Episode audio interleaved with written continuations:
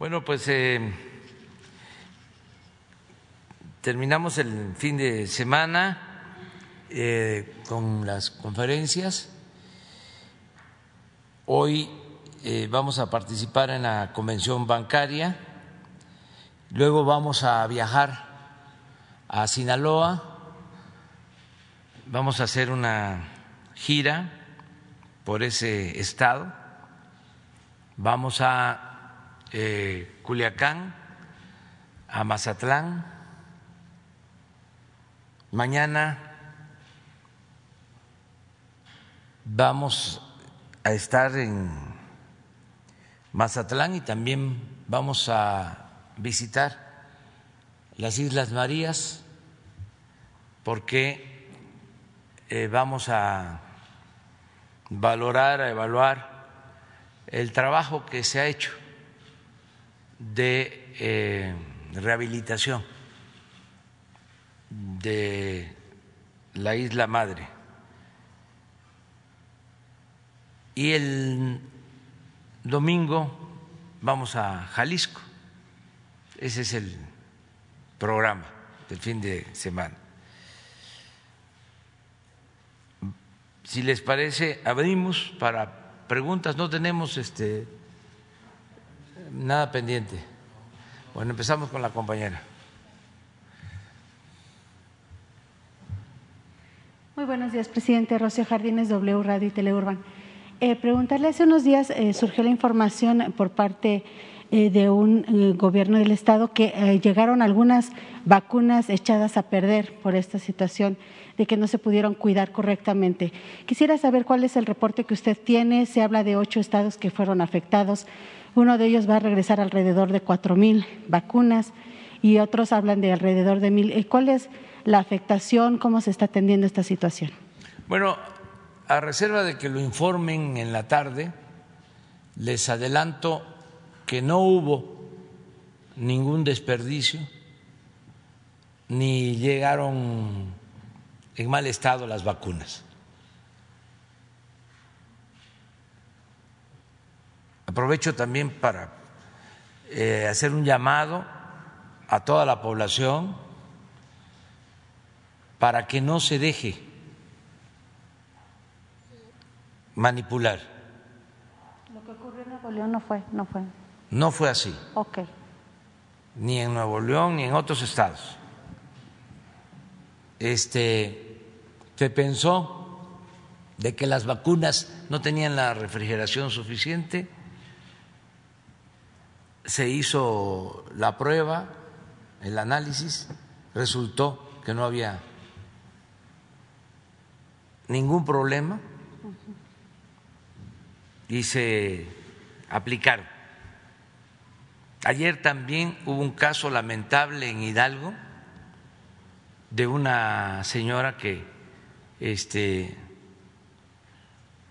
falleció después de que se le aplicó la vacuna, un tiempo después, y de inmediato, ¿no? Se relacionó el tema con la vacuna. Ya se están haciendo todos los eh, estudios con especialistas y al parecer no hay relación entre la vacuna y el lamentable fallecimiento de la señora. Sin embargo, este, le dan vuelo en los medios, no en todos, desde luego. Yo creo que nunca había habido tanto amarillismo en los medios como ahora. Por eso me veo en la necesidad de hacer un llamamiento, convocar a la gente para que no se deje engañar, que lo que lea lo este, vea con reserva. Y lo que escuche en la radio. Y lo que ve en la televisión. Porque hay muchas noticias falsas. Es una temporada que estamos viviendo de falsedades.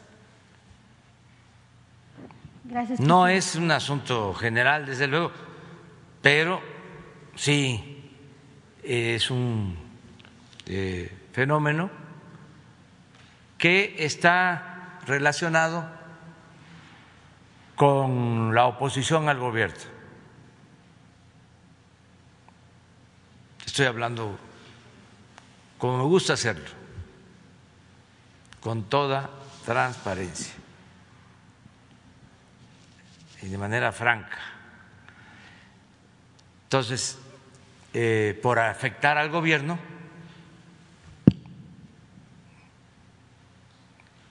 se magnifican las cosas, vean periódicos este, de hoy, de ayer, véanlos mañana, pasado mañana, y va a ser lo mismo. Gracias, presidente. Hace unos días también nos daba usted, eh, bueno, daba, lanzaba esta propuesta a los partidos políticos para que acudieran a la Fiscalía General de la República y revisaran si hay carpetas de investigación contra eh, los candidatos para evitar que llegue el crimen a, los cargos públicos. Quisiera saber si le han respondido a alguno de estos partidos políticos y su opinión, pues todavía surge, eh, sigue este escándalo de eh, posibles candidatos que han sido señalados, como Carlos Lomelía ya en Jalisco, que está buscando la presidencia municipal de Guadalajara y ha sido señalado hasta por la DEA y también eh, pues sigue el tema de Félix Salgado Macedonio y al parecer en Morena no quieren hacer como muy claras las encuestas de qué es lo que están resultando en cada una de ellas. Gracias. Sí, yo creo que los partidos deben de eh, pedirle a la Fiscalía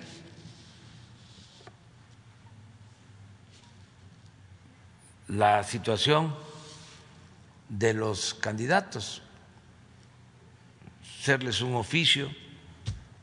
Yo antes, cuando fui dirigente, lo hice. Presenté un escrito y anexé la lista de los posibles candidatos o candidatos para que respondieran las autoridades. Eso es lo mejor. Aun cuando se trata de más trabajo para la Fiscalía, pero ayuda mucho. Hoy vimos en la mañana lo del el plan de protección a candidatos. Protegerlos de la delincuencia organizada y de la delincuencia de cuello blanco. O sea, los que son amenazados, incluso que pierden la vida, porque el crimen, la delincuencia, quieren este, mandar, dominar en un municipio, en una región. Entonces hay un plan que se está este,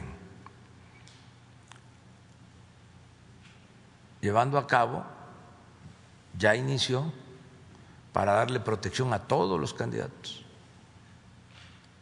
frente a amenazas, porque han habido candidatos que pierden la vida y hay que protegerlos, sobre todo en estos tiempos. A ver, este Jesús, dos láminas nada más. Una, a ver si las tenemos, de eh, cuántos eh, candidatos o políticos han sido asesinados en Guerrero del 2015 a la fecha, para que vean, es porque hoy este, revisamos esto. Y luego, en los últimos tiempos, a nivel nacional, candidatos que están secuestrados, este, amenazados. Entonces vamos a protegerlos. Y por último también, presidente, eh, bueno, hace un momento que decía que lo que está ocurriendo de las vacunas no era cierto.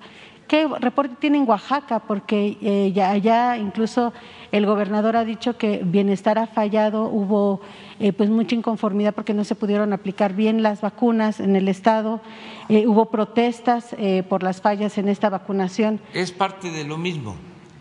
O sea, este, hay diferencias. Mire, esto es Ahora te contesto bien lo de Oaxaca.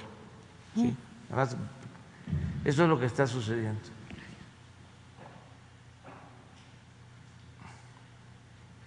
En 2018 ocurrieron más de 150 asesinatos políticos.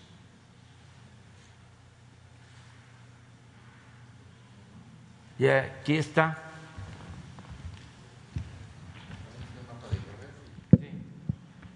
Por estado. Oaxaca fallecidos 10, heridos 2, Veracruz 8 y 8.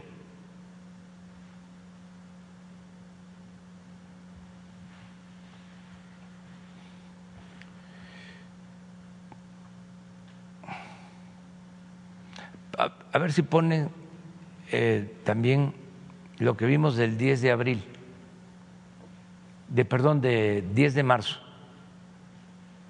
A ver, pero antes, este, Jesús, eh, esto es lo que estamos revisando y eh, vamos viendo. A ver, Guerrero. Miren, este es del 15 al 21, de casi todo el Estado, todas las regiones.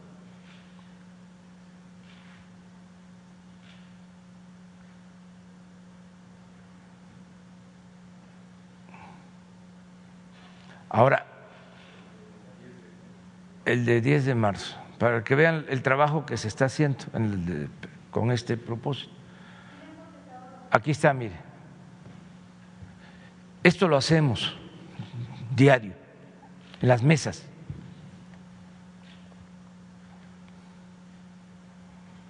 Este es un caso grave de un desaparecido, en Casimiro Castillo, Jalisco.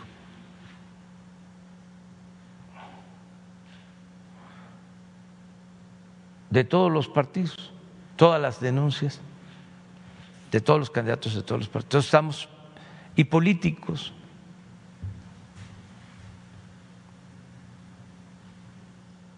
Hecho grave, hecho relevante, la información preventiva, amenazas. Ya. Este, el caso de Oaxaca de ayer este, hubo un enfrentamiento en un ayuntamiento con la coordinadora de los programas de bienestar. Este, tengo entendido que fue por discrepancias en la vacunación, la forma como se está llevando a cabo la vacunación. Se va a investigar, pero este, hay que verlo con em, cuidado, porque se está hablando de que usaba, este, ¿cómo se llama?, guardaespaldas, y no eh, lo creo. En cada brigada de vacunación hay elementos de la Guardia Nacional no eh, creo que sean este, guardaespaldas ¿no? de la coordinadora, porque eso está prohibido. Si fuese así, la coordinadora tendría que ser este pues sancionada.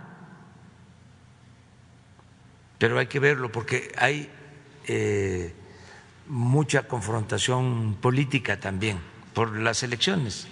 Es la temporada.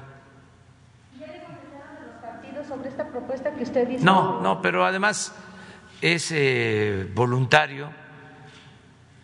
De acuerdo a la ley, el registro de candidatos eh, demanda pues solo que no tengan antecedentes penales. Pues.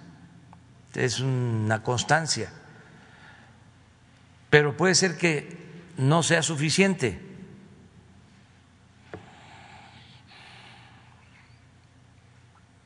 Y que haya este, información, por ejemplo, usted mencionó la DEA. Así fue señalado. Pero hay que probarlo. Como superdelegado también fue muy señalado. Sí, pero no se probó. Entonces, que se pruebe, porque si no, pues es politiquería, es grilla, es nada más para este, descalificar. Eh, transparencia en Morena, presidente, con los candidatos? No me meto yo en eso, no, no.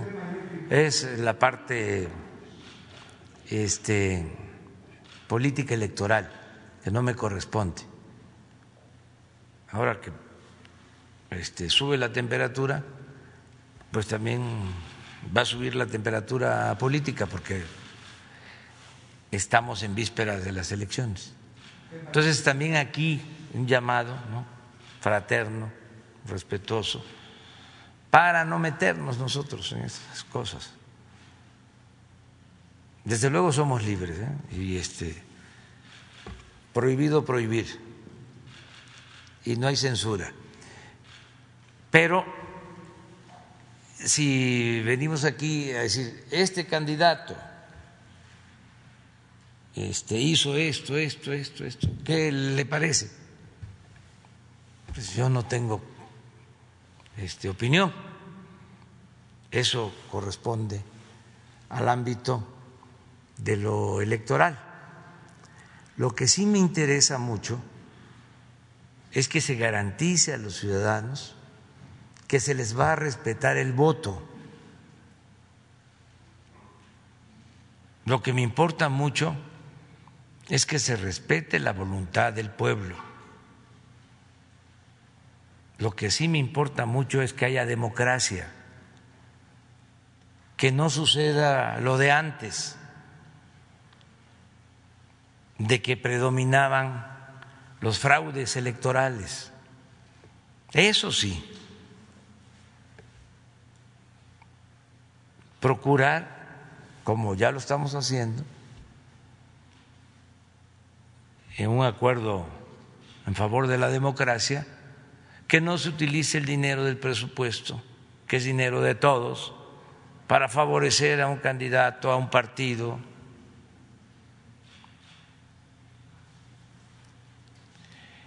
que no se utilicen los recursos de los gobiernos municipales, estatales, del gobierno federal con propósitos electorales, como era antes. Ya no voy a recordar cómo era antes porque todo el mundo lo sabe, es de dominio público, pero eso ya no se debe de permitir. Como también otras eh, trampas, el acarreo, la compra del voto, la entrega de despensas, el frijol con gorgojo, el relleno de urnas, el carrusel el que voten los finados,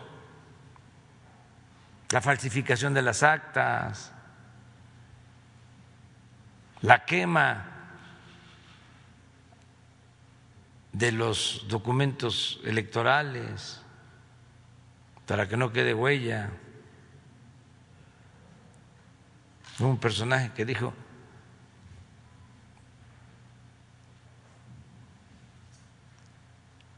que se destruyan esos papeles, que se quemen y que se entierren. Este, eso, acabar con eso. Vamos a una etapa nueva, hacer valer la democracia, el que no haya fraude. Seguimos con candidatos que parece que son legales, pero moralmente. Pero lo tiene que resolver eso este, el Instituto Electoral o la autoridad competente para eso. Este es lo que corresponde, no nosotros. Pues. Y tiene que ser también la gente, tiene que ser el pueblo. El pueblo manda, el pueblo decide.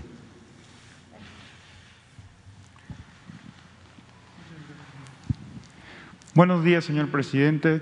Buenos días a todos y a todos. Mi nombre es Diego Elías Cedillo, de Diario Basta, de Tabasco Hoy, de Campeche Hoy, Quintana Roo Hoy, de Grupo Cantón. Señor presidente, en atención al comentario que usted empleó anteriormente, eh, con base en las mesas de seguridad, anteriormente había leído muchos columnistas que incluso polemizan este tema.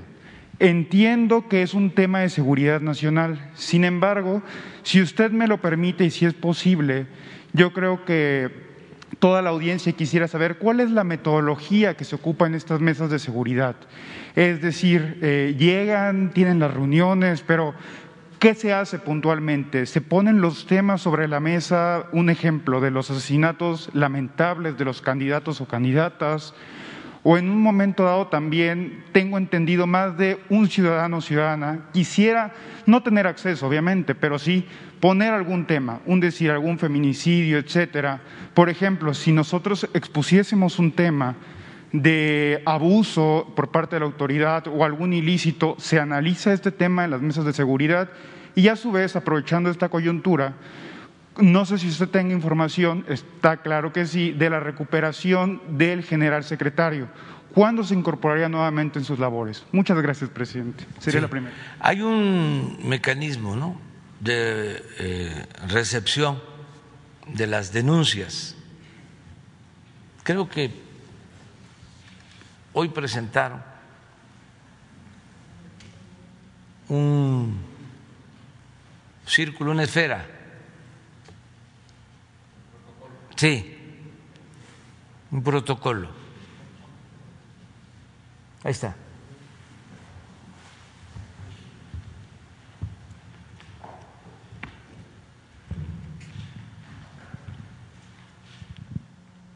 Hay una investigación, hay una carpeta.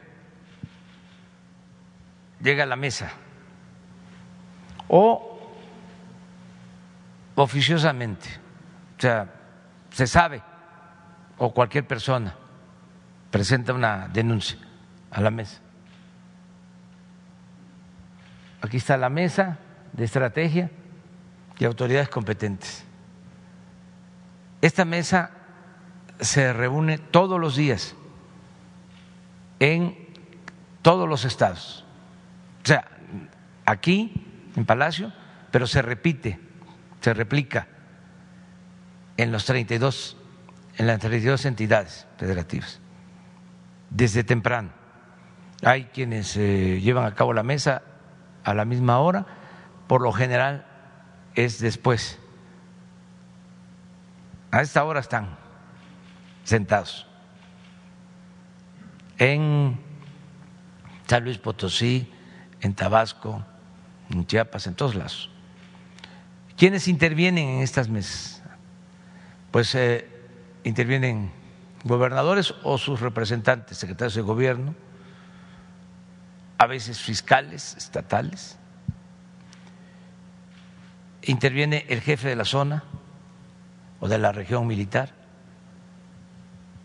o de la región naval o de la zona naval que corresponda, interviene el comandante de la Guardia Nacional y otros servidores públicos, del gobierno estatal y del gobierno federal. Entonces, pues, análisis de riesgo, esquema de protección un plan individualizado de atención, porque son casos totalmente distintos. Se implementa si se requiere protección, este, si son amenazas, hay que estar. Seguimiento, evaluación y el reporte diario del caso. Dependiendo también de la solicitud. Por lo general, hay acuerdo de las autoridades estatales de que se trabaje conjuntamente. ¿Se atiende el tema claramente? Sí. Antes no se hacía. Entonces, imagínense en un municipio apartado, una región con mucha violencia, un ciudadano que quiere ejercer su derecho de participar porque quiere actuar con rectitud, quiere servir a su pueblo, pero le llega la amenaza de que no puede participar, porque no es para él el ayuntamiento, que ya decidieron de que va a ser otro y que mejor se aparte, sino que se atenga a las consecuencias. Entonces, ya el Estado cede y hay ciudadanos que este, se mantienen con firmeza y defienden sus derechos y nosotros tenemos la obligación de protegerlos porque somos libres. Entonces, eso es lo que se está haciendo. ¿Qué otra cosa preguntabas? La recuperación del general secretario. Ah, ya está el general secretario este, trabajando desde Antier, el general Luis Crescencio Sandoval González, salió bien, y eh, el almirante Ojeda, secretario de la Secretaría de Marina, también está en recuperación, él le va a llevar unos días más, pero ya está con ganas de este, regresar. Em, lo mismo del doctor Hugo López Gatel, ya también está en recuperación. Y deseamos pues que todos los enfermos de México se recuperen y seguimos este, pues eh, abrazando a los familiares de quienes han perdido la vida por el COVID. Y también que no nos confiemos, primero porque no ha pasado este, la pandemia, está bajando, pero todavía hay contagios. Entonces hay que cuidarnos, no confiarnos. Y lo otro es que no sabemos el comportamiento. Acuérdense que pasó la primera ola y dijimos ya, y de repente vino otra y afectó más. Entonces ya hay una segunda ola, hay un descenso. Ahora estamos aprovechando, afortunadamente, que ya se tiene la vacuna para proteger a la población. Vamos a poder cumplir con el compromiso que hicimos de vacunar a todos los adultos mayores antes de que termine abril, aún cuando sea con una dosis. Ayer tuvimos una reunión, como lo hacemos diario, para ver el abasto de vacunas y hay muy buenas noticias, porque eh, nos van a seguir llegando vacunas, no se va a detener eh, el plan de vacunación por falta de eh, vacunas. Hay muy buenas noticias, nada más que no quiero decir nada porque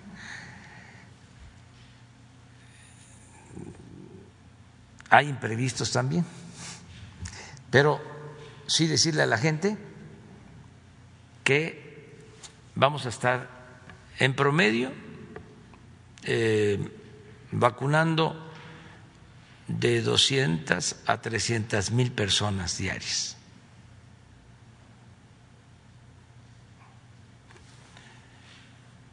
Y a lo mejor, como ayer,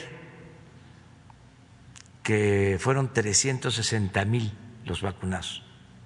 Si me lo permite únicamente a manera de comentario previo a mi segundo cuestionamiento, eh, creo que usted tiene más conocimiento de esto, pero en Villahermosa, en Tabasco en lo particular, tengo entendido la vacunación ha ido con éxito. Incluso, digo, a manera de comentario personal, el día de ayer y de antier mis dos papás fueron vacunados, tanto mi mamá como mi papá, en Tabasco. Eso es señal de que va avanzando en la manera sí, posible. Sí, está la gente contenta con eso, sobre todo los adultos mayores. Si me lo permite, a manera de segundo planteamiento, eh, el otro día, saliendo justamente de la conferencia de prensa, iba caminando aquí por la Plaza de la Constitución, por el Zócalo Capitalino, y escuché a unos visitantes extranjeros hacer referencia a que no estaba puesta la bandera en el Zócalo. Eh, referente también a los, comentarios, a los comentarios que usted ha hecho de retomar las clases de ética, retomar las clases de civismo, incluso tengo entendido también en la ética viene una parte de todo esto.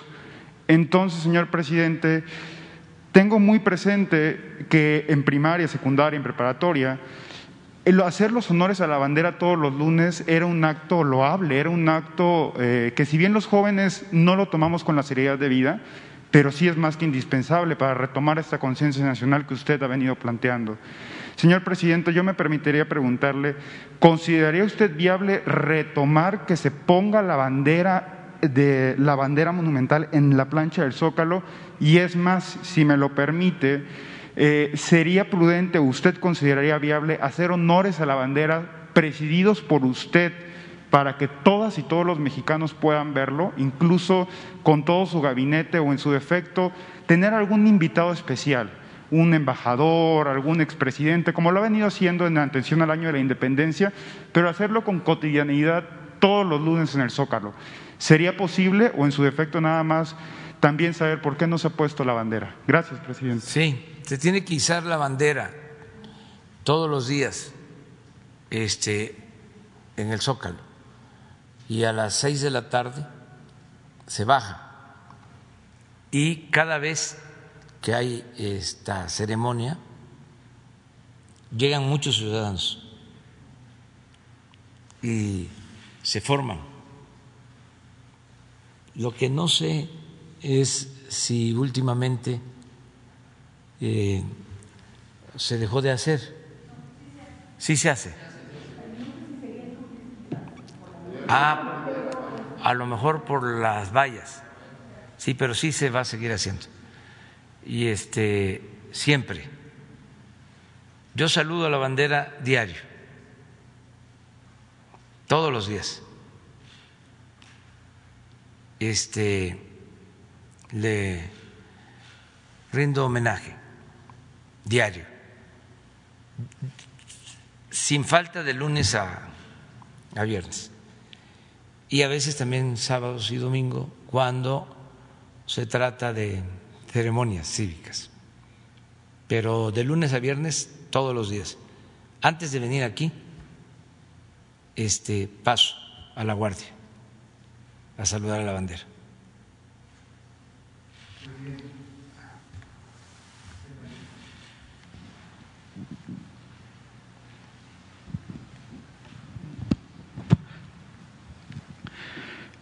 Primer presidente de la Cuarta Transformación, su servidor Carlos Pozos, columnista de Lor Molécula Oficial y eh, reportero eh, de la revista Petróleo y Energía. Buenos días a quienes nos escuchan y nos ven. Pues antes de iniciar mis preguntas, eh, tengo dos datos de mis datos, señor presidente, y es para el Consulado de Los Ángeles, California, pues en su página de Internet no funciona para accesar información y hacer citas y trámites para pasaportes o credenciales para votar. El número del teléfono Mexitel lo dejan esperando una hora y luego le cuelgan y el consulado sobre ruedas tampoco puede dejar hacer citas. Y el conmutador para los 50 consulados que hay en Estados Unidos es el mismo. Ese sería el primer dato. Y el segundo dato, señor presidente, el pasado 13 de febrero, Randy Arrosamena solicita la nacionalidad mexicana, quien es una figura del béisbol del equipo Tampa Bay, para poder jugar eh, defendiendo la casaca de México en el próximo clásico de béisbol. Esos eran mis dos primeros datos. Y ahora sí viene mi primera pregunta, señor presidente. Eh, a ver, te contesto lo de. Eh, bueno, lo primero, ya se tomó nota lo va a atender Relaciones Exteriores. Y lo de Rosarena, ya este, lo había escuchado, que él quiere tener su nacionalidad como mexicano. Se trata para los que eh, no tienen el antecedente de un beisbolista de un destacado beisbolista de origen cubano que estuvo en México y luego se fue a Estados Unidos, a grandes ligas, y participó en la Serie Mundial pasada. Y se destacó porque rompió récord de bateo en serie mundial. Un fenómeno del béisbol.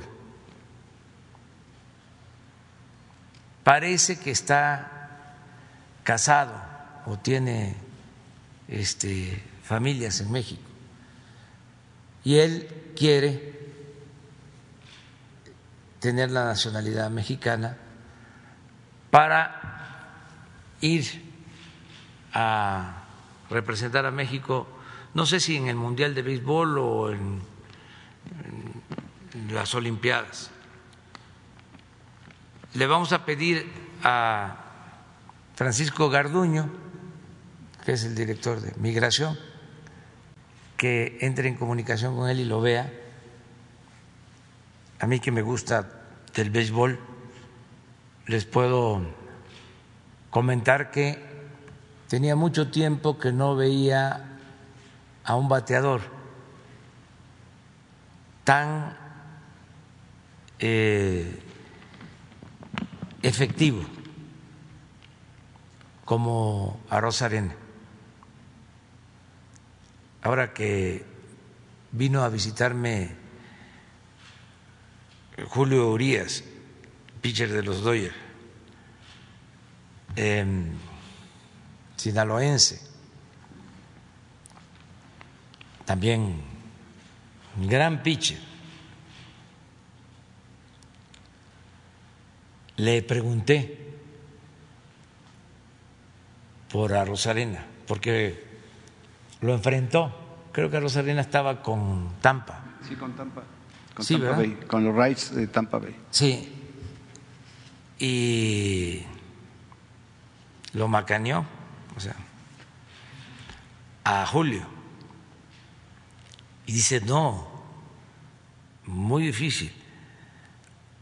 Los pitchers de Doyer, eh, comentábamos en el dogado, ¿qué le tiramos a este? Porque batea todo. Un fenómeno. Sin embargo, pues tenemos que ver legalmente si es posible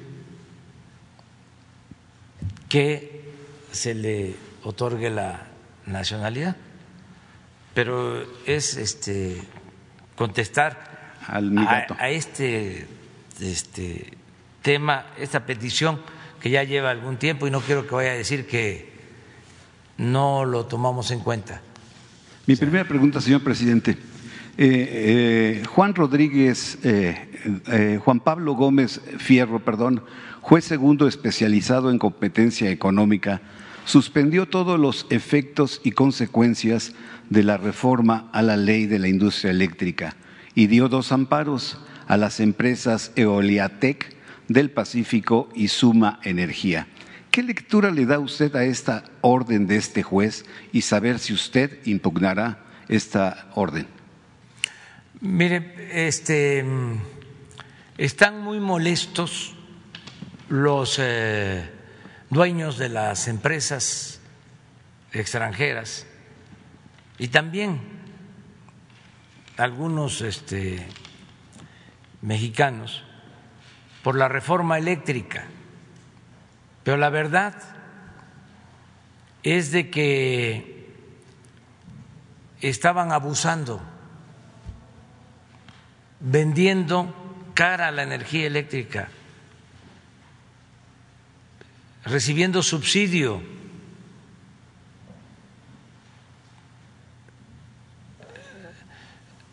Ellos fueron beneficiados con contratos leoninos. ¿Qué es un contrato leonino? Es un acuerdo, un convenio que se hace con una autoridad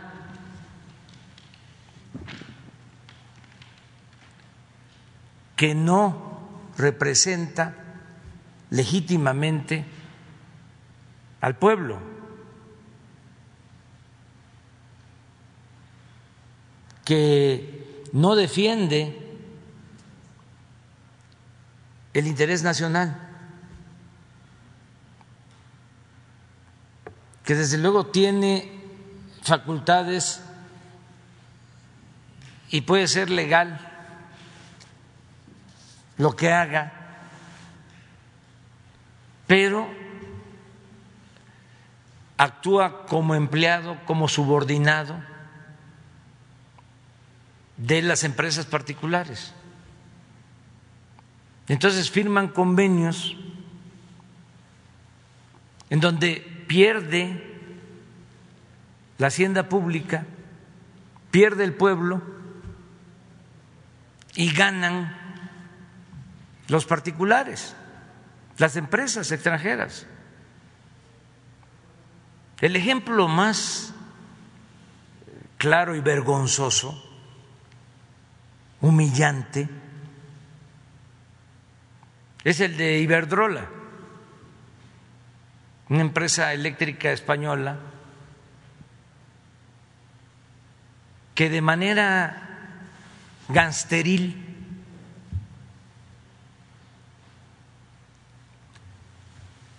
se lleva a trabajar a la secretaria de Energía del gobierno federal, la señora Kelch.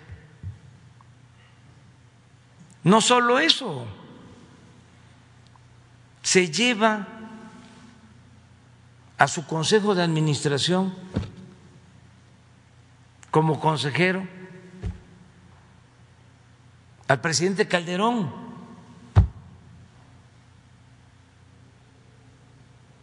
O sea, ¿cómo es una falta de respeto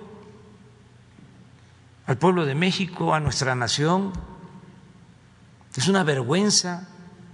¿En qué país del mundo suceden estas cosas? Claro que los señores de Iberdrola se sentían los dueños de la industria eléctrica nacional y sus contratos jugosísimos, nada más que a costa a costillas del erario.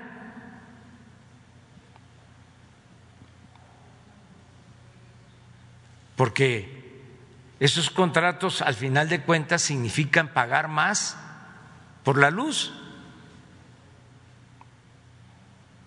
Los consumidores mexicanos tienen que pagar más por la luz. por esas ganancias excesivas que se pactaron en esos contratos, haciendo a un lado a la Comisión Federal de Electricidad. Entonces estos jueces se crearon, surgen cuando se lleva a cabo la reforma energética para proteger a las empresas particulares extranjeras,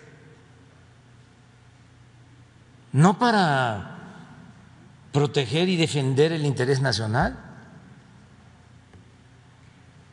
Entonces, apenas se está publicando la reforma, y ahí va el amparo,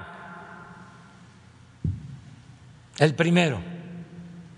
Pues nosotros vamos a acudir a la Suprema Corte y queremos que la judicatura del Poder Judicial haga una revisión del proceder de estos jueces. Porque sería el colmo de que el Poder Judicial del país estuviese al servicio de particulares.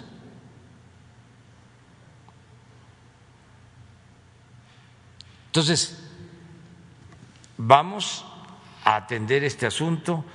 Eh, ya les he dicho, incluso al gerente de Iberdrola, le dije, estamos abiertos para buscar un diálogo una negociación. Necesitamos revisar esos contratos. Están excedidos. No estamos eh, cancelando la reforma energética.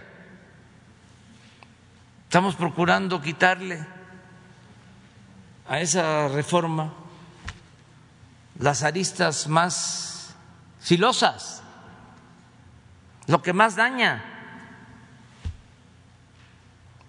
y que las empresas puedan seguir haciendo negocio, pero con ganancias razonables, que no vengan a robar, que se vayan a robar más lejos, o antes se los permitían, ahora ya no. Entonces vamos a estar defendiendo este punto. También de una vez aprovecho para contestar que unos abogados en Nueva York dijeron de que yo los había amenazado porque dije aquí, creo que antier o ayer, recordé la frase del general Cárdenas según la cual quien entrega los recursos naturales del país a extranjeros es traidor a la patria. Pues lo dijo el general, pero además este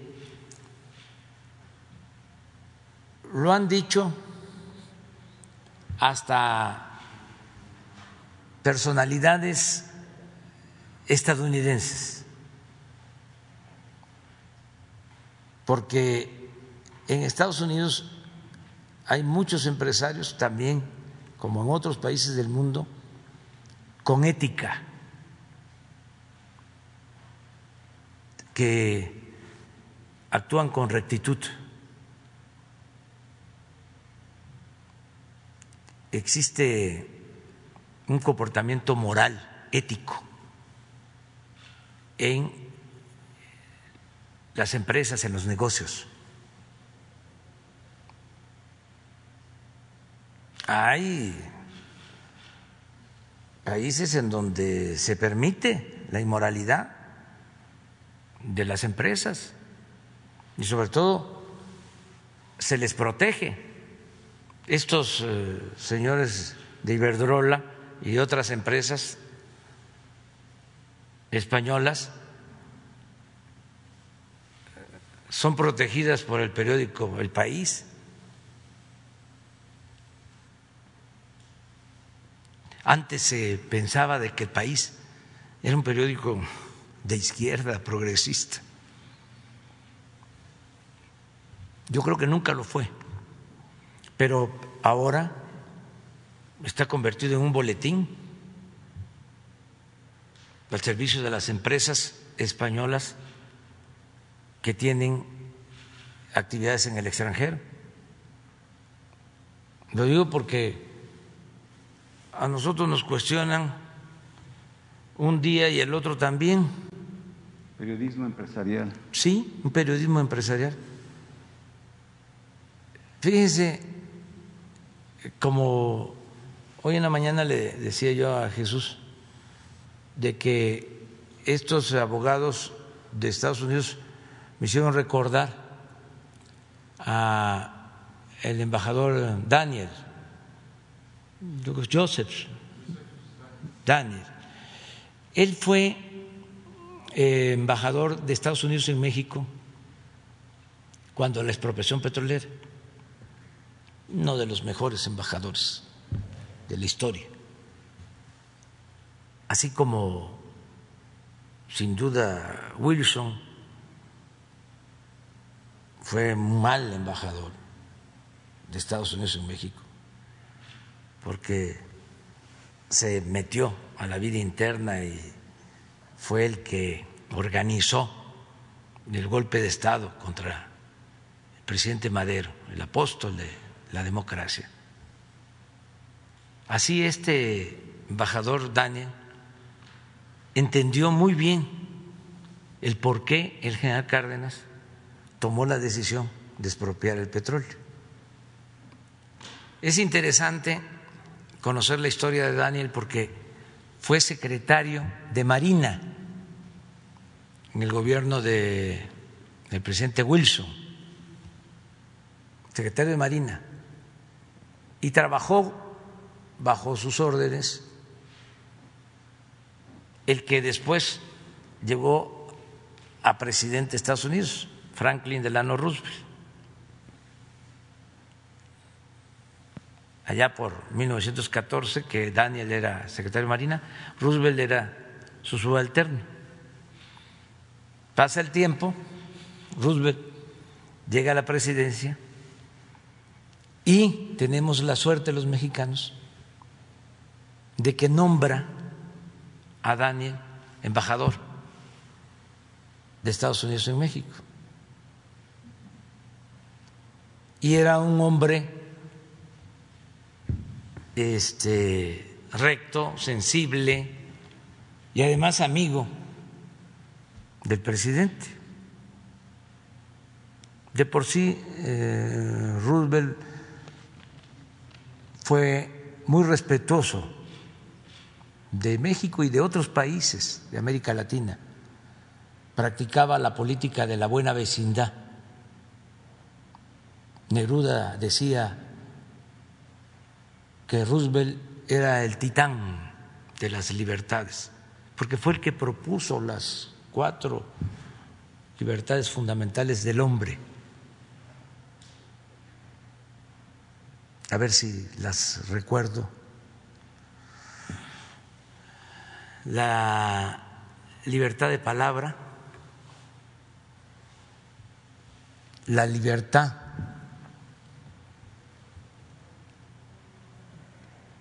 de vivir libres de temores,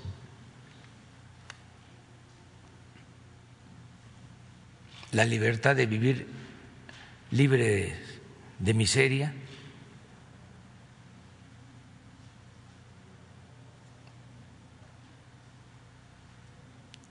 Y creo que el respeto a la vida son las cuatro libertades. Ahora las vamos a ver, porque sirvieron de fundamento cuando se crearon eh, los derechos humanos en la ONU, estas cuatro libertades. Cuando la expropiación, el presidente Roosevelt entiende, el presidente Cárdenas, se escriben, se comprende el por qué este, se tenía que actuar así, porque las empresas petroleras extranjeras se sentían las dueñas de México. Y los medios también ayudaron ese. Eh, ah, sí, tenían medios a su servicio. Así es. Periódicos famosos. Aquí está. Sí, la libertad de palabra, la libertad, sí, la libertad de expresión. La libertad de culto o de creencias. La libertad de vivir sin penuria, sin miseria.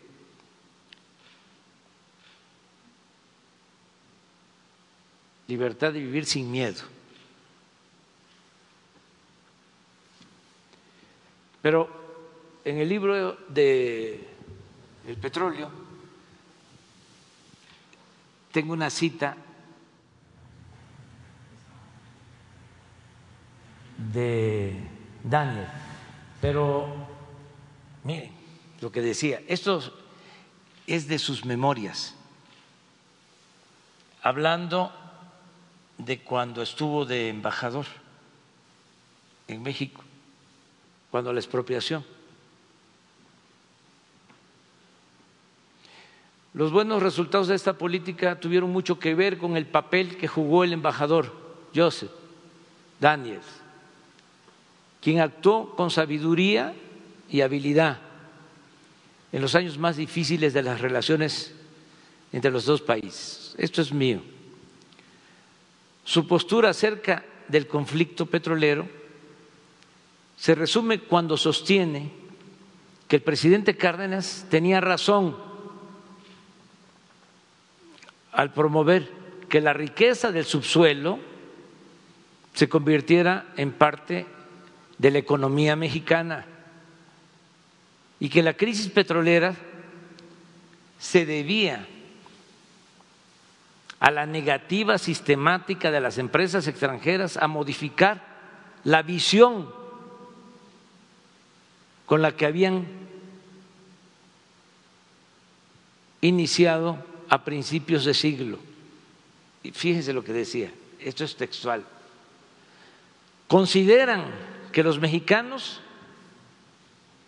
que se escuche bien y que se escuche lejos, consideran que los mexicanos nacieron para enriquecer a extranjeros y que Dios puso importantes recursos naturales en el subsuelo de México para aumentar las fortunas que se encuentran en los cofres de los explotadores y concesionarios tómala. Bien. ¿Eh? No, que se sintieron amenazados. No hay ninguna amenaza. No sé, salió una nota ayer, ¿no? ¿En qué periódico? Aquí sí, pero allá.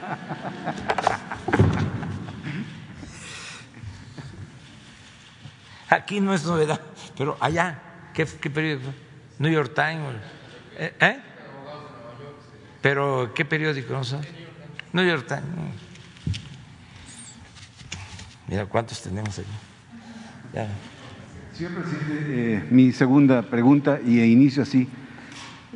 jefe del eh, Poder Ejecutivo Federal, el pasado 4 de marzo el PRI cumplió 92 años y la priista María Sauri, eh, presidenta de la mesa directiva de la Cámara de Diputados, en entrevista con mi maestro Fernando del Collado, dice, uno, que usted tiene guardado en el fondo de su corazón a un priista. Dos, que la 4T es solo un lema. Tres, que hay un rumor que usted está preparando una nueva constitución.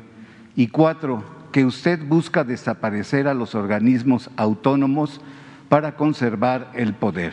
Esto lo dice Dulce María Sauri Riancho. Eh, ¿Le gustaría responder a cada una de esas aseveraciones o algún comentario a esas declaraciones y saber si hubo respuesta de Dulce María a la carta enviada que usted hizo para la investigación profunda en la Auditoría Superior de la Federación, señor presidente? Pues no voy a polemizar sobre eso. Este es su derecho a expresarse, a manifestarse. La respeto a la senadora. Es eh, diputada ahora. Este y además es presidenta de la Cámara de Diputados. No, no, no, este respeto su, su derecho a expresarse, a manifestarse. Este, ¿Y sobre la carta que usted puedo no compartir su punto de vista, pero no tiene caso polemizar. Ah, ¿Y sobre, la, carta de eh, que usted envió para que se hiciera la investigación en la Auditoría Superior de la ah, Federación. Se está atendiendo. ¿Qué respondió ella? No, no ha habido una respuesta, no tengo este información, pero sí sé que se le está dando curso a esa petición. Se está haciendo la investigación sobre este caso. Sí, presidente. Y mi última pregunta, señor presidente. La central FEDSE, a través de su dirigente Joel Ayala, valoró la contundente respuesta inmediata a la limitante impuesta por la segunda sala de la Suprema Corte de Justicia de la Nación en donde determina que se sustituye la aplicación de los salarios mínimos por la afectación que representa la unidad de medidas actualizadas, UMAS. Señala que las representaciones sindicales de los eh, servidores del Estado y las organizaciones representativas de jubilados y pensionados plantean su total inconformidad a este hecho, pues trastoca y mutila los alcances del movimiento laboral sindical además de que afecta económicamente las prestaciones de jubilaciones y pensiones. La pregunta es, ¿qué factores financieros y económicos se requieren para que se haga su compromiso de, llevar a cabo una acción económica compensatoria adicional para consolidar la, prestación referida y para cuándo se implemente, presidente? Bueno, eh, en primer lugar, se tiene que tomar en consideración que estas reformas se hicieron en el periodo neoliberal. Por ejemplo, el calcular que el aumento a las pensiones no se dé de acuerdo al incremento al salario mínimo, sino se creó una unidad especial que con el tiempo se fue depreciando porque solo le agregan inflación. Por ejemplo, nosotros hemos aumentado el salario mínimo alrededor del 50%, pero eso no se refleja en quienes eh, reciben una pensión porque fueron trabajadores al servicio del Estado, porque los incrementos para ellos se da en función de las UMAS, de las unidades estas que crearon. Aquí hay que ver eh, primero qué estaban haciendo los dirigentes. Cuando llevaron a cabo estas reformas o contrarreformas.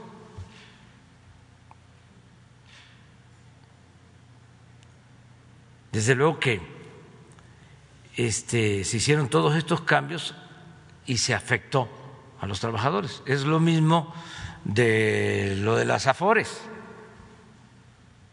que no solo se entregan las pensiones de los trabajadores a las administradoras privadas, sino que el cobro de comisiones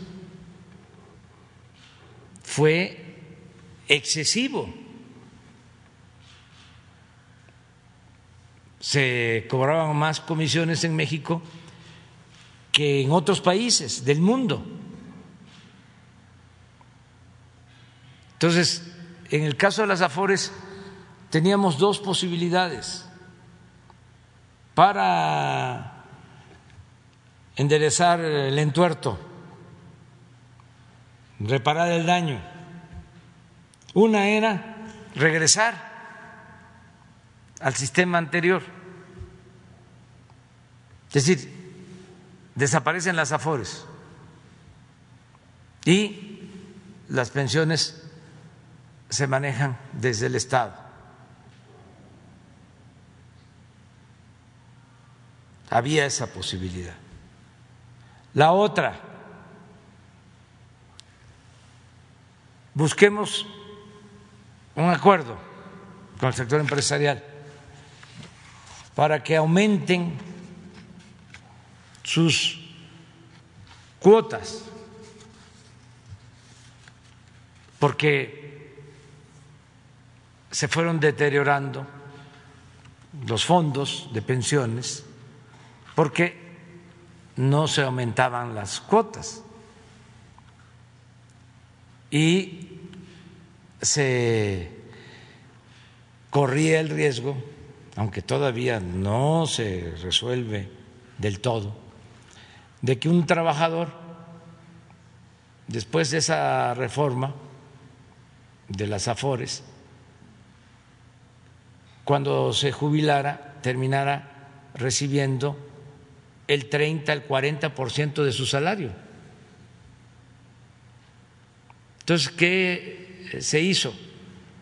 Los empresarios estuvieron de acuerdo en aumentar su participación en el pago de cuotas para que este el trabajador reciba más al momento de jubilarse. Y esto se complementa, aunque sea con poco apoyo, porque se envió una eh, reforma legal para bajar el cobro de las comisiones. Se estandarizaron con los países que cobran menos por el manejo de las afores. Entonces, con esto ya el trabajador va a recibir más. Pero esto estuvo mal hecho. Esto fue eh, en el periodo neoliberal. Esto de las sumas es lo mismo. Entonces nos toca ver cómo lo enfrentamos. Que un argumento que hay que tomar en cuenta es que como en este caso el patrón no es el empresario, sino es el Estado, si se regresa al salario mínimo, pues eh, no aumentaría el salario mínimo, se mantendría igual que la inflación, porque el aumento al salario significaría el incremento en la inversión que se destina al pago de pensiones. Entonces, ¿qué estoy pensando? Que este se sigue aumentando el salario mínimo, que porque es mucho el rezago, y al mismo tiempo se resuelva mediante un acuerdo, una ley, un incremento a las pensiones. Nada más que lo vamos a hacer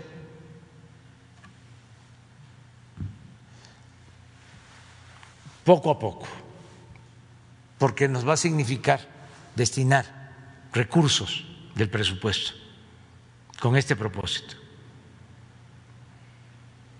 Y este lo tenemos que hacer de acuerdo a nuestras posibilidades económicas. Pero ya hice el compromiso de que en los hechos van a recibir más los pensionados. Nuria.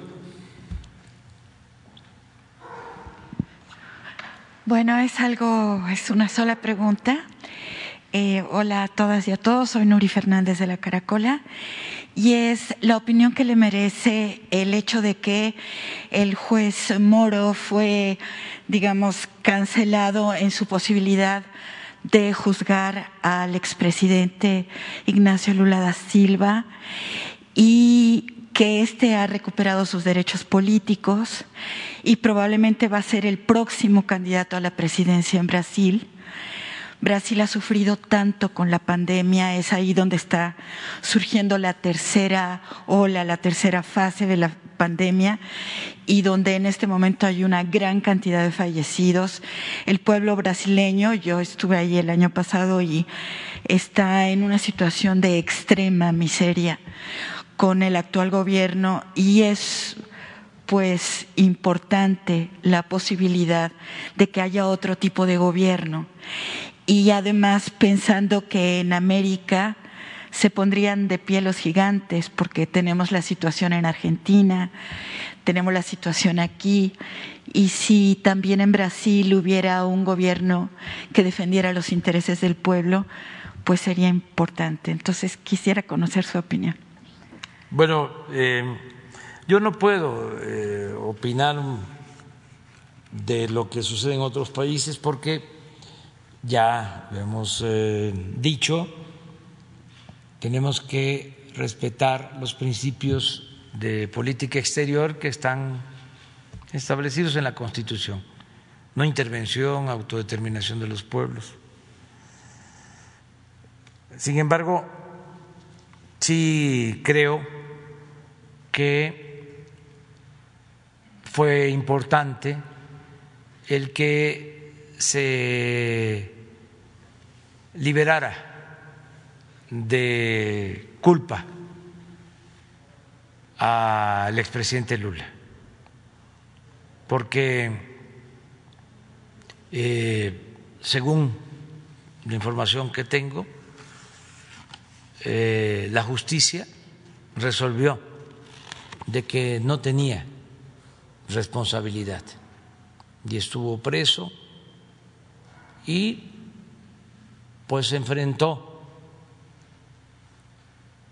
toda una campaña en su contra y eh, en contra del movimiento que representaba. Entonces, sí celebro eso, que las autoridades de ese país hayan exonerado, hayan mm, limpiado de culpa al expresidente Lula. Y le deseo a él y a todos los dirigentes sociales, políticos eh, del mundo que eh, salgan adelante, que no dejen de luchar por la igualdad, por la democracia, por la honestidad, por la defensa de la soberanía nacional. Eso es lo que puedo opinar. Este, nosotros llevamos muy buena relación con todos los gobiernos del mundo eh, y con todos los pueblos del mundo. Y sí nos interesa mucho el que haya democracia y justicia en América, nuestro continente y en todo el, universo. Nos importa mucho la fraternidad universal.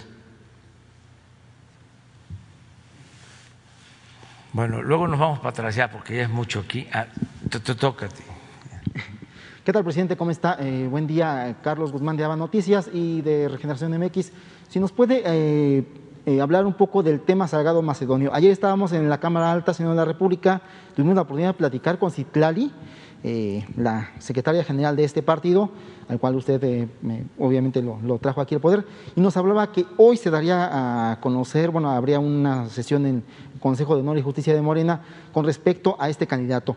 La pregunta no es tan relacionada en, el tema de directamente Salgado Macedonio, sino sin embargo del contexto que tiene.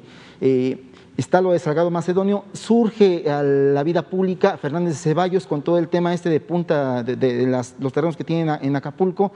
¿No le parece sospechoso este tema, señor presidente? Ya no quiero hablar de eso porque este, cualquier cosa que diga ¿no? puede este, producir polémica o puede ser utilizada en mi contra. Entonces, hay una frase que se le atribuye a varios personajes, ¿no? aunque no aplica para lo que hacemos nosotros todos los días. Según esa frase, uno es dueño de su silencio y rehén de lo que dice. Aquí no aplica porque aquí hablamos de todo. De todo.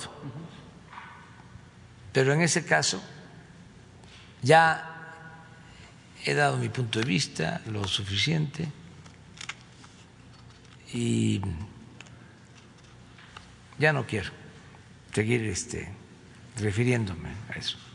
El segundo tema tiene que ver, bueno, ya tocaba el, compañero Carlos Pozos el tema de, la cuestión eléctrica y los amparos, pero también hay otro tema importante, eh, pues, señor presidente, las aplicaciones que se ocupan para taxis en, el país, Uber, Cabify, bueno, todas ellas.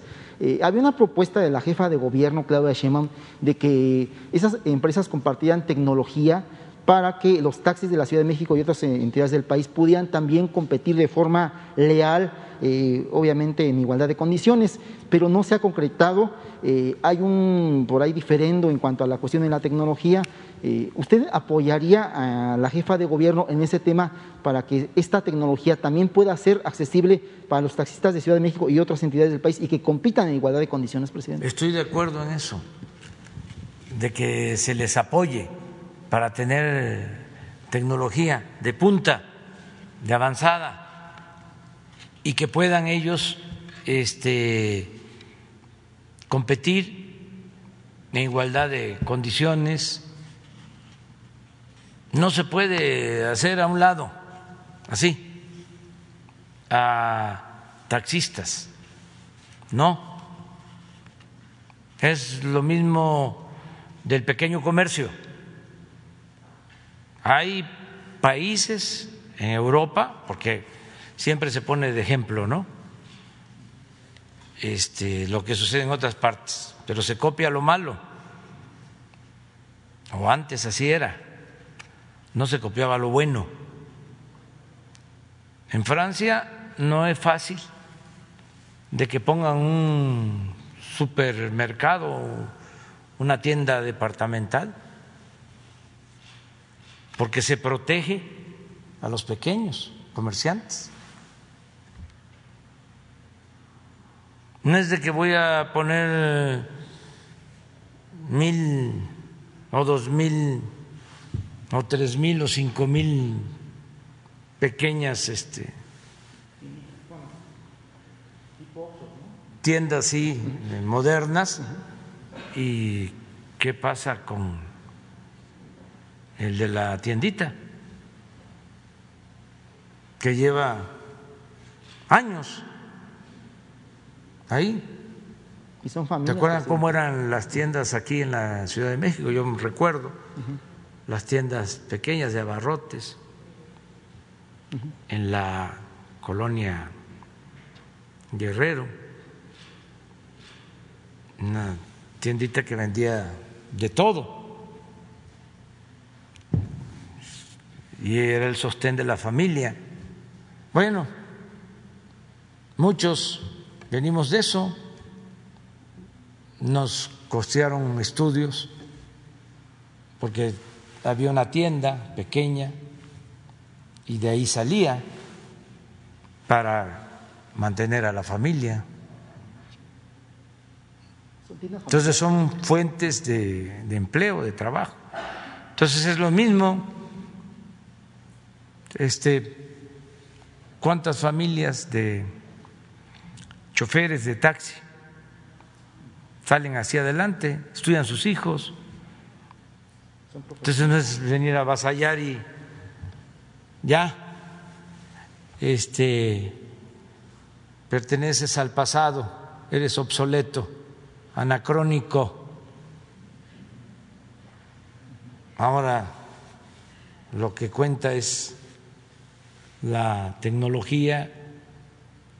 No, pues hay que buscar la forma de que el que se quede atrás se empareje. De ahí que se requiera la modernidad, pero forjada desde abajo y para todos. Sí a la modernidad, pero. De abajo hacia arriba, que a todos beneficie. Entonces, ojalá y la jefa de gobierno continúe con ese proyecto ¿La de apoyo a los presidente? taxistas. ¿La apoyaría usted? En ese tema? Sí, desde luego. Mi el tiempo que yo estuve de jefe de gobierno, no sé cómo esté ahora, pero habían como 110 mil taxis en la ciudad. Imagínense cuánta gente viviendo de eso. Y no otorgué ni un solo permiso, ninguna concesión nueva, porque si no, si se saturaba, que eran estados, hasta por cuestiones políticas electorales, entregaban placas. Pero imagínense, el que tiene un taxi eh, puede sacar su día en ocho horas.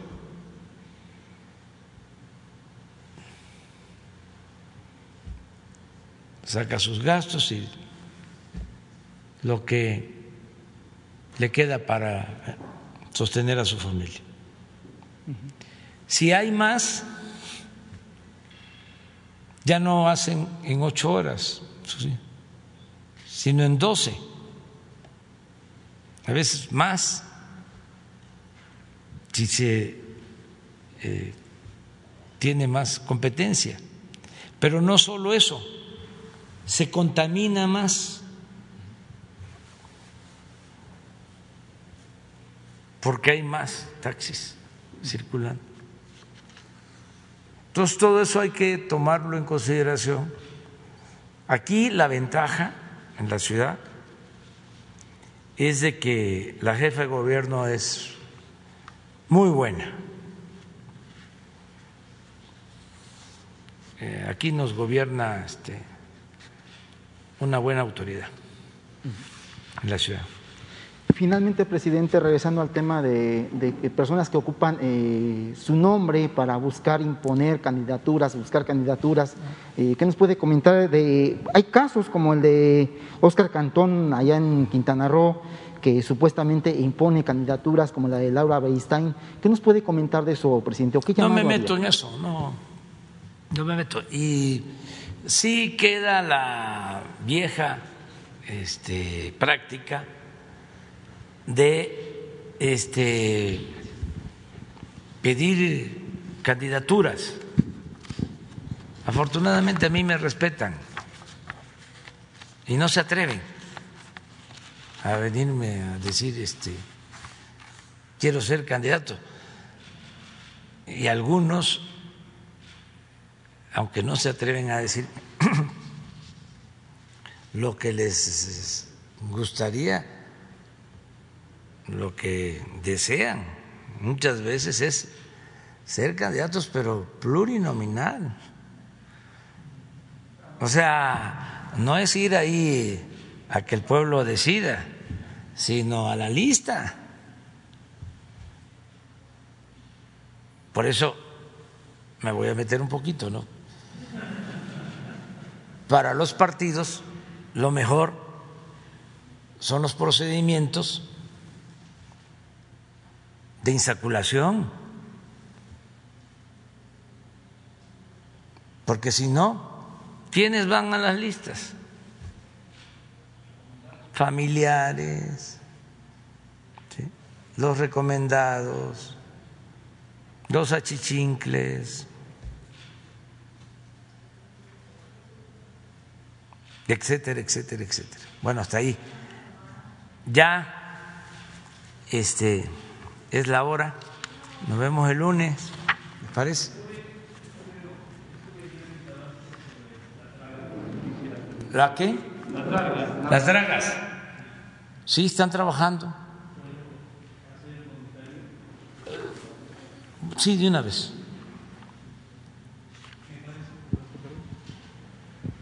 Me parece importante, señor presidente. Buenos días, Raúl Hernández del Barlovento desde el año pasado que no vengo por aquí. Eh, le hice entrevista al teniente de navío eh, Josué Eduardo Cortés. Entre otras cosas, es muy interesante lo que decía él, eh, del, de lo que recolecta, de lo que va dragando, de eso hay mucho material para industria, mucho material también para, para el campo. Y están eh, me gustaría saber si usted tiene algún conocimiento respecto a cómo se puede ir administrando ese, ese dragado. El otro punto que, que yo le observé al señor, al, teniente, era de que eh, el agua que sale de los ríos llega a enfrentarse a un muro que provoca la arena que, que envía el mar. Hace un muro ahí también y es una forma y eh, ahí en las escolleras en, en, ese río no son más de 150 metros, cuando en otros ríos llegan incluso hasta un kilómetro. Entonces este, me decía que sí, que, que, estaban observando eso, pero bueno, muy interesante lo que él decía respecto a eso, porque parece que hay una, una beta para aprovechar lo que se puede ir dragando. Este, eh, también está el pendiente el, asunto de CENEAM y de los eh, eh, este, eh, empleados de SINACTA, los, los trabajadores del, SINACTA, que siguen siendo molestados, ya incluso ponen a trabajar a gente con, enfermos de COVID. Hay datos y hay un montón de quejas al respecto. Y, este, y bueno, Sí quiero decir algo respecto a Diego Fernández Ceballos, que es una persona, es un pillo, es un ladrón. Eh, yo hice un reportaje en 1994, había esquilmado a un, empresario eh, eh, egresado del, Politécnico, un egresado que un, un, empresario que hacía micro, micro componentes y muy exitoso. Él hizo su inversión y tenía su dinero en la empresa, esta bolsa de valores que tenía Diego Fernández. Le esquilmó, no sé, algo como seis mil millones de pesos. Yo publiqué en 64 periódicos en aquel tiempo y el señor nunca me quiso contestar, incluso lo, lo detuve en, el PAN, tuvo tiempo, tuve, la oportunidad de, encontrarlo, no me, no me quiso contestar. Yo puedo afirmar y puedo probar con esas publicaciones que el señor es un ladrón, que el señor es corrupto y que sí, que sí miente. Y quería comentarlo porque me parece que es ocioso estar en esas alturas. El país merece mejores cosas. Gracias, señor presidente. Muy bien. Este, mira, lo del dragado es eh, importante y se pensó originalmente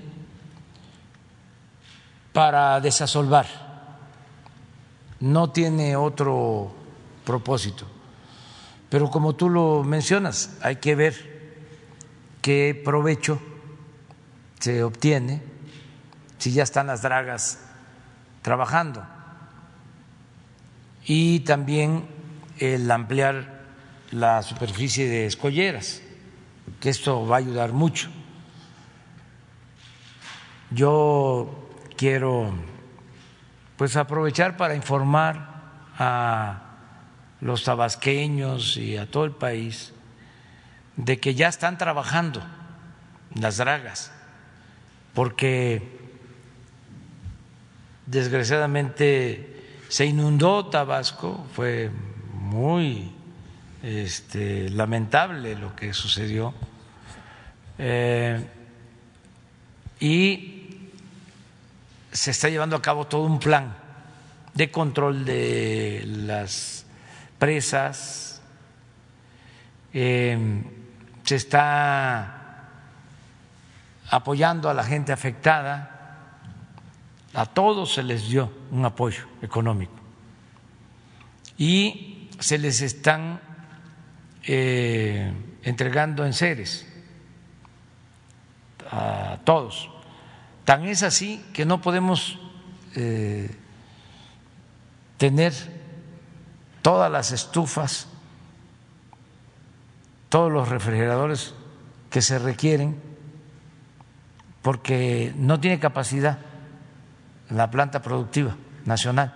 Y como no queremos comprarlas, eh, comprar estos electrodomésticos en el extranjero, pues es de acuerdo a lo que está entregando la industria nacional, pero a todos se les está entregando este, en seres, mm, estufas, refrigeradores, camas y otras eh, cosas.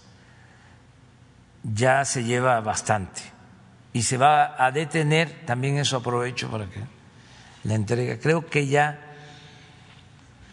se llevan cuatro municipios entregados, completos. Macuspana, Nacajuca, Centla y estaban en centro. Pero falta. Y se va a suspender a finales de eh, marzo por la veda electoral. Y luego se sigue entregando para concluir con todos. Yo voy a ir allá a finales de marzo. Bueno, voy a estar el día 18 de marzo porque descubrimos un campo petrolero en Tabasco. Muy grande, grande, grande, grande. Y voy el 18 de marzo allá, pero para hacer la evaluación sobre los damnificados, voy a estar creo que el día 31 de marzo. Sí, es un miércoles, ya la Semana Santa. El martes vamos a dar el informe aquí en la tarde, eh, el informe trimestral. El miércoles eh, tenemos la mañanera y ya me voy a Tabasco, hacemos la evaluación y ya es Semana Santa. Pero eh, también en esa evaluación vamos a revisar lo que se está haciendo del dragado, porque se contrató eh, a una empresa holandesa, que es la que está haciendo todo el dragado en eh, la desembocadura del río eh, Grijalva, en frontera, porque ahí eh, se produjo un tapón que impedía la salida de las aguas. Por eso se tardó más tiempo inundado el estado, entre otras cosas. La verdad es que llovió como nunca. Este, pero se está ahora desasolvando toda la, la barra, la este, salida de, eh, del río al mar, eh, la desembocadura del, río. Y también se está haciendo en el río González, ah, la, la del González. Sí. Entonces, y va a, van a llegar otras, porque vamos a llevar a cabo todo un programa de desasolve que no se había hecho durante mucho tiempo para evitar futuras inundaciones. Pero sí tomamos en cuenta lo que estás diciendo de qué utilización adicional se le puede dar al material que se está extrayendo del dragado. la bocana de la escollera. La porque absorba el mar en todos los ríos. En sí. Y, de, y de Sinalca, señor presidente, de verdad que hay una situación. Vamos a pedirle a Jesús que hable contigo para ver qué hacemos. La, la, la falta de, de, de este procedimientos adecuados, poner gente con COVID yo padecí COVID, usted padeció COVID, es tremendo. Es muy peligroso que una persona esté vigilando los aviones en esos estados. No, no pueden, no pueden. No, no debe de ser. No, no pueden, pero no, no por eh, el contagio, sino por ellos. o sea, eh, si estamos procurando que los adultos mayores no salgan, mm. pues mucho menos que se trabaje con COVID. Eso no es posible. Hoy, hoy publicaremos unas fotografías que me mandan lo vamos a ver. porque de verdad es muy grave lo que está pasando con, vamos a ver. con esos trabajadores. Muy bien. Muchas nos, gracias. Nos vemos el lunes. Nos vemos el lunes.